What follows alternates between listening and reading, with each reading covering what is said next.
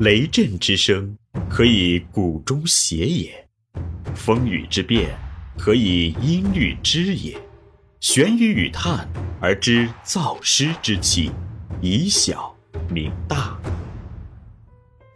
欢迎继续收听玄宇文化独家出品的《幼儿园有效管理》，作者闫水金。第一百零五集：园长领导力与有效管理。二、领导理论的概述。二、现代领导理论的基本观点。领导已经成为管理学研究的一个重要内容，学者在这方面的理论研究也十分丰富。但是从总的方面看，对领导问题的理论研究目前主要集中在领导要素、领导行为。和领导情景等方面。一、领导要素理论。关于领导要素，主要包括领导的要素与领导者的要素，这是领导理论研究的一个重要内容。美国学者坦南鲍姆和施米特在研究领导方式选择的同时，提出了领导的要素有以下几个方面：一、领导者，这里是指领导者自身的价值系统。他对下属的信任程度，他的领导倾向以及他对环境的认识等。二，被领导者，这里是指被领导者的独立性或依赖性，他们对参与决策的兴趣和对决策承担责任的程度，他们对组织目标的理解程度和一致程度，他们的知识经验等。三，环境，这里是指组织中的传统群体的有效性。决策问题的性质以及时间状况等，上述三个要素既构成了领导的基本要素，同时又直接影响到领导者对领导行为方式的选择。根据领导要素的基本理论，塔南鲍姆和施米特提出了领导行为的连续统一体理论。这个理论强调领导者应该根据领导要素的不同情况来确定自己的领导方式。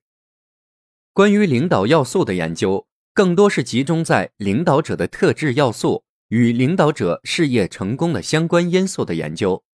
这类研究偏重于领导者所具备的品格要素，目的在于为挑选领导人才提供参照依据，同时也力图说明领导者的品格与其成功的关系，从而形成了品格特质理论、影响力理论和情景理论。一。品格特质理论有诸多的行为科学家，例如古德、戴维斯、斯托格迪尔，都对领导者的品格要素做过研究。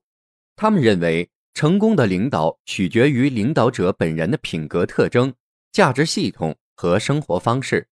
学者们提出了诸多的领导者应该具备的特殊品格，如有良心、精力充沛、智力超群、可靠、勇敢。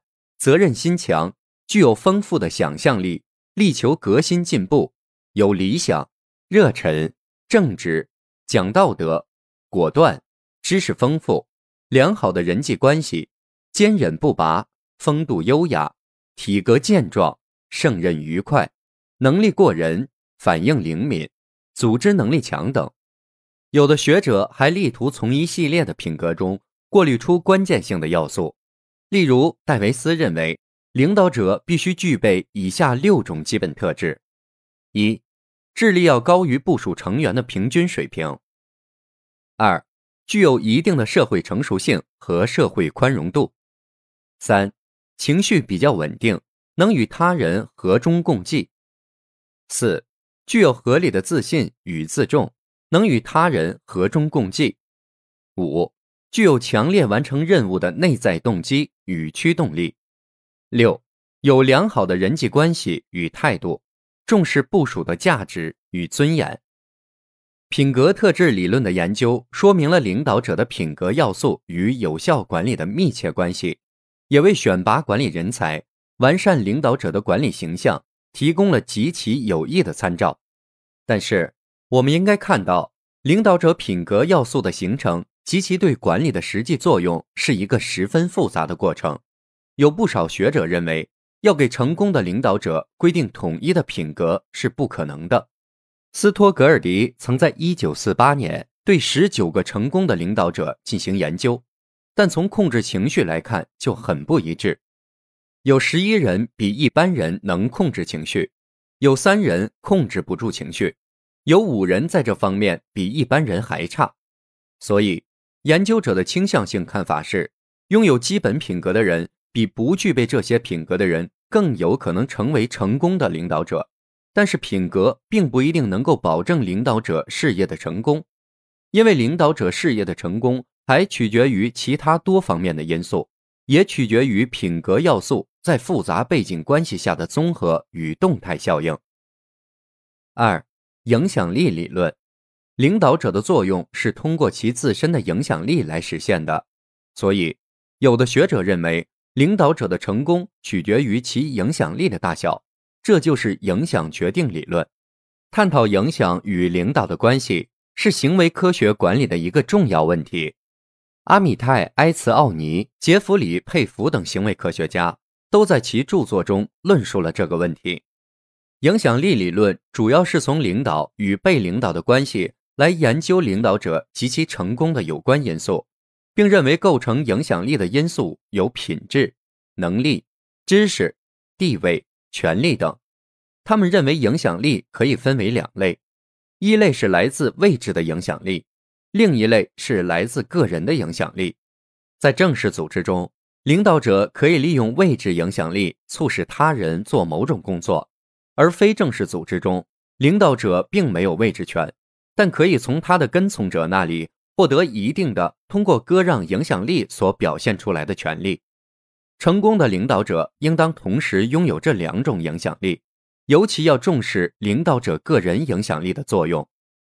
影响力理论认为，影响别人的行为有许多方法，其中主要有榜样、建议、劝说和强制等。榜样是一种不需要与受影响者直接接触的影响方法。其主要是通过吸引受影响者模仿某种行为而实现影响作用。建议是提出某种可供选择的模式，希望别人加以接受。这是一种明显的影响企图或行为，也充分表现了个人之间或个人与群体之间直接的相互影响作用。劝说是建议的进一步强化，它通过督促与诱导的方法来影响他人。强制是一种用规定或制度迫使他人接受某种行为方式。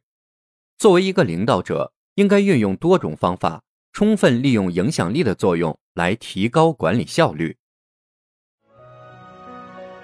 这里是玄宇文化幼儿园有效管理，感谢您的收听。